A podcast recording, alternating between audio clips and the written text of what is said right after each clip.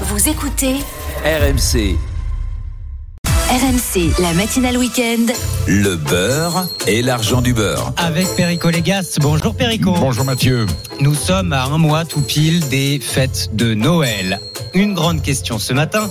Faut-il du foie gras sur la table? Oui ou non Perico? Il ne faut que du bon foie gras provenant d'élevages respectueux de l'animal. Et il faut surtout pas manger de foie gras industriel qui font s'ouvrir les, les palmipèdes et qui sont fabriqués dans des conditions ignobles. Il y a foie gras et foie gras. Ah, il y a- voilà, la césure est, euh, euh, j'allais dire, massive. Nous sommes en compagnie de Brigitte Gauthier de l'association L214. Bonjour à vous. Bonjour. Faut-il du foie gras sur la table à Noël? Eh ben, dans les termes-là, faut-il Est-ce que c'est nécessaire? Absolument pas. Effectivement, on peut faire la fête sans avoir un, un produit d'origine animale issu de la souffrance des animaux et euh, bon ou mauvais foie gras. Enfin, j'ai l'impression qu'on est un peu dans le remake de bon et mauvais chasseur. Le foie gras, c'est le résultat d'une stéatose hépatique, donc une maladie provoquée par euh, l'alimentation forcée des animaux, qu'on soit en traditionnel ou qu'on soit en industriel. Ça ne change rien à vos yeux. Alors c'est pire. Euh, effectivement, en industriel, on va utiliser une pompe euh, qui va gaver en quelques secondes. Euh, on peut envoyer jusqu'à un kilo de pâté dans le jabot de l'animal euh, en quelques secondes. Mais fondamentalement, on provoque la même chose euh, chez les animaux. Et puis, bah, la, la majorité de la production, c'est quand même de l'industriel. Perico Légas. Tout ça est rigoureusement vrai. Depuis la nuit des temps, les animaux migrateurs se surnourrissent avant de partir. C'est, j'allais dire, le stock énergétique pour faire plusieurs milliers de kilomètres. Et les Égyptiens qui chassaient l'oie se rendaient compte qu'au moment de la migration, le foie avait doublé ou triplé de volume. Et ils se sont dit, c'est donc les Hébreux qui étaient là, ça c'est la légende, mais on voit bien que c'est comme ça que ça s'est passé. On s'est dit pourquoi nous ne participerions-nous pas, nous, par la main humaine, à ce gavage que ce que les oiseaux font de même naturellement? Eh ben on va le faire nous-mêmes et on a inventé ainsi la production du foie gras, qui restait une activité fermière privée de quelques oies dans les pays de l'Est euh, et qui servait à la fin de l'année à, à se régaler autour de la table pour les gens qui en avaient les moyens. Le foie gras euh, est arrivé en Alsace par les pays de l'Est en fonction des migrations euh, des populations et les gens du Sud-Ouest qui avaient du canard disant si les Alsaciens peuvent gaver l'oie qui est un palmipède, pourquoi on pourrait pas gaver le canard? Et là, on est rentré dans le gavage du canard artisanal. Et puis évidemment, l'agroalimentaire s'en est, un- s'en est emparé pour faire du profit financier et on a inventé le foie gras de masse produit de façon industrielle dans des Ça conditions c'est non, on est d'accord. ça, on n'en veut pas. Mais je continue à respecter le gavage tel que je le vois moi quand je vais dans le sud-ouest, avec quelques centaines de bêtes et non pas 10, 15 000, 30 000 palmipèdes, gavés à la main petit à petit, euh, avec des animaux qui l'acceptent et le supportent. Parce même que c'est si le- naturel.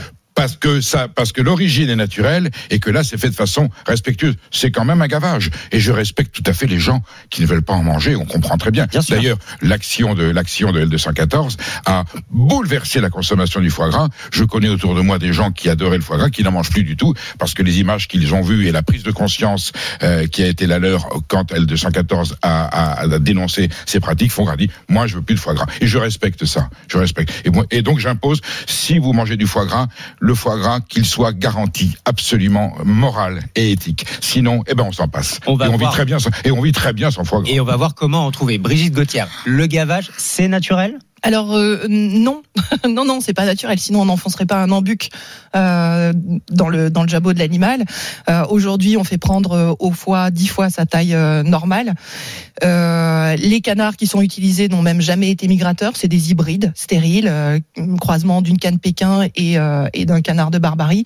Donc, on n'est absolument pas là-dessus. Justement, on a pris des canards qui vont déclencher très rapidement la stéatose hépatique de façon à optimiser ça. Aujourd'hui, un canard, c'est vous dites quand 90 on jours. mange du Foie mois. gras euh, à Noël, on mange euh, le foie malade d'un animal mort. C'est ça hein, votre Oui, c'est terme ça. Oui, oui, oui. Alors, qu'en disent les Français, Anaïs Castagna? Est-ce qu'on mangera, bonjour Anaïs, est-ce qu'on mangera du foie gras cette année? Est-ce qu'on en mangera plus? Est-ce qu'on en mangera moins? Euh, ce qui est sûr, c'est que vous êtes nombreux à ne pas pouvoir imaginer un Noël sans foie gras. C'est le produit festif par excellence pour trois quarts des Français, selon un sondage LSA YouGov publié le mois dernier, devant le saumon fumé et la bûche de Noël. Ce qui ne veut pas dire que le gavage ne vous choque pas. Près d'un Français sur deux au moins, se dit euh, bah, contre cette pratique, pratique interdite dans de nombreux pays, notamment le Royaume-Uni où le roi, vous le savez, hein, Charles III a carrément banni le foie gras de toutes les résidences royales. Et en France aussi. Sa mère aimait tellement, excusez-moi, sa, mère, sa Bah, maman aimait sais. tellement ça. Je sais, mais pas lui, pas lui, pas Lui Charles aussi, III. mais il s'est interdit. peut-être que. Charles III n'aimait pas assez sa mère. Et en France, en France, Perico, plusieurs villes écolos ont aussi supprimé ce produit de, de leur événement officiel, Strasbourg, Grenoble ou encore Lyon. C'est regrettable, Perico, ou c'est une prise de C'est une conscience très bonne nouvelle. Et je dis aux gens euh, qui mangent du foie, qui disent ah c'est pas bien, mais on mange du foie gras industriel. Vous êtes des hypocrites. Assumez. Voilà. Et bien sûr que le vrai foie gras il est plus cher. Euh, donc on peut y accéder si on a Donc le moyens. foie gras, c'est pour les riches. Ah le foie gras c'est. Voilà. c'est- Ah oui oui oui. Je suis formel. On ne prend du foie gras que si on peut le payer. Et si on peut pas s'offrir du vrai foie gras éthique pour moi, pas pour Brigitte, mais pour moi c'est acceptable. Il y a mille solutions pour passer un Noël sans foie gras avec une forme de terrine ou de pâté. Voilà.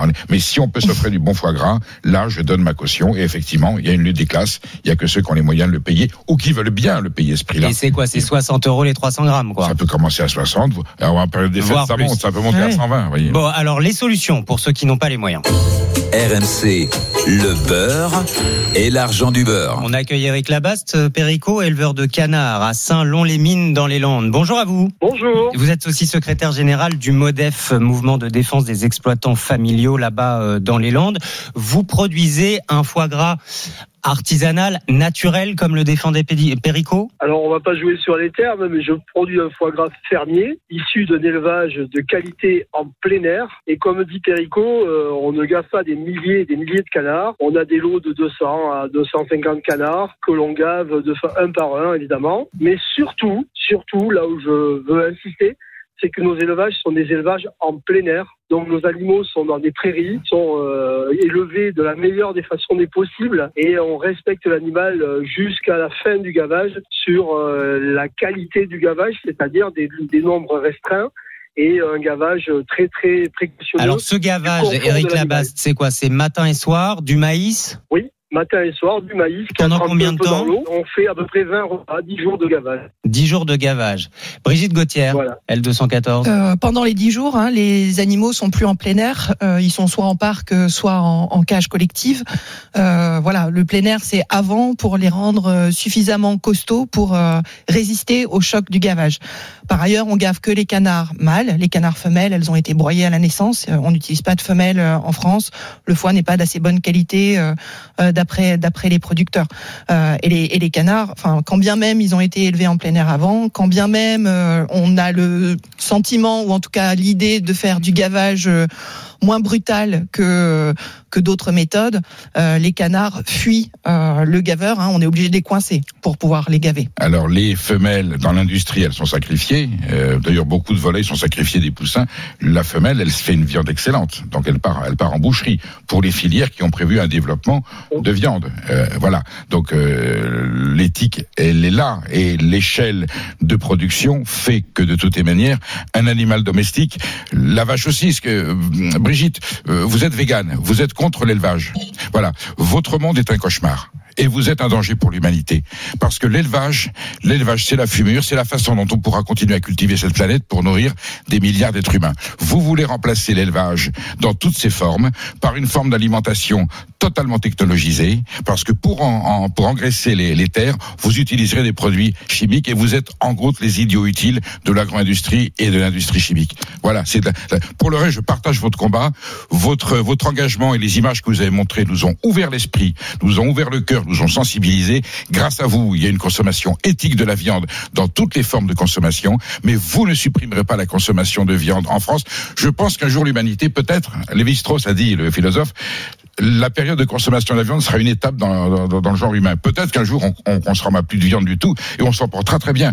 Pour l'instant, c'est notre culture alimentaire, ce sont des traditions. C'est- Et l'élevage, c'est c'est la préservation de nos paysages. C'est la, c'est c'est la gueule de la France. Donc, supprimer l'élevage, comme ils le prétendent, c'est transformer la- la- le monde en cauchemar. C'est votre objectif, ça, Brigitte Gauthier Supprimer la viande, supprimer l'élevage Alors c'est vraiment vraiment très caricatural comme présentation. Hein. C'est comme si euh, on allait éliminer euh, l'ensemble des animaux d'élevage et tout ça. C'est on une, enfin, en fait, c'est un, un super manque d'imagination euh, de la part aujourd'hui de ceux qui veulent conserver la viande et vous répéter des éléments de langage euh, assez, Euh, assez de viande, je d'accord. Alors, le fait de ne plus tuer les animaux, ça veut pas forcément dire qu'on ne peut plus vivre avec eux, qu'ils ne peuvent pas entretenir nos paysages. Il y a quand même une différence euh, en- entre les deux. Donc, effectivement, nous, on appelle à une société euh, beaucoup plus douce, plus éthique. Végétarienne, on, où on mange on que du ne- végétal. Bah, c'est Bah, très j'ai bien pas aussi envie de de ce manger du monde-là. végétal. Je n'ai pas envie de ce monde-là et nous ne voulons pas de ce monde-là. Bah, ce monde-là, de toute façon, il va arriver de gré ou de force parce que nous sommes en train de gaspiller nos ressources et tout ça. Donc, bon, on va sur un sur un Non, débat non, mais beaucoup c'est vrai. plus vaste. C'est- vrai que la consommation de la viande des, des est polluante et qu'il faudra faire en sorte d'avoir une viande éthique qui respecte l'environnement et la souffrance animale. Si on n'arrive pas, voilà. Et aujourd'hui, c'est 80% des animaux qui Mais- sont dans des élevages euh, intensifs en France, c'est-à-dire sans aucun accès à l'extérieur. Enfin, je votre monde les 20%. n'existe pas. Je me bats avec vous pour détruire les 80% de merde et je me bats pour sauver les 20% Ben oui, mais à chaque fois, vous, vous allez sur euh, une espèce de caricature. Donc, mettons-nous d'accord. On peut se fixer d'ici 2030 de baisser de 50% la consommation de viande, par Oui. exemple. Oui, On serait d'accord là-dessus. oui. Eh ben, allons-y, au boulot. pour le sujet précis du foie gras, euh, Brigitte Gauthier et Perico Légas. Si jamais on veut quand même se faire plaisir, mais qu'on n'a pas les moyens, quelles sont les alternatives en deux mots? Il y a plein de solutions. On va chez un artisan, chez un traiteur, chez un charcutier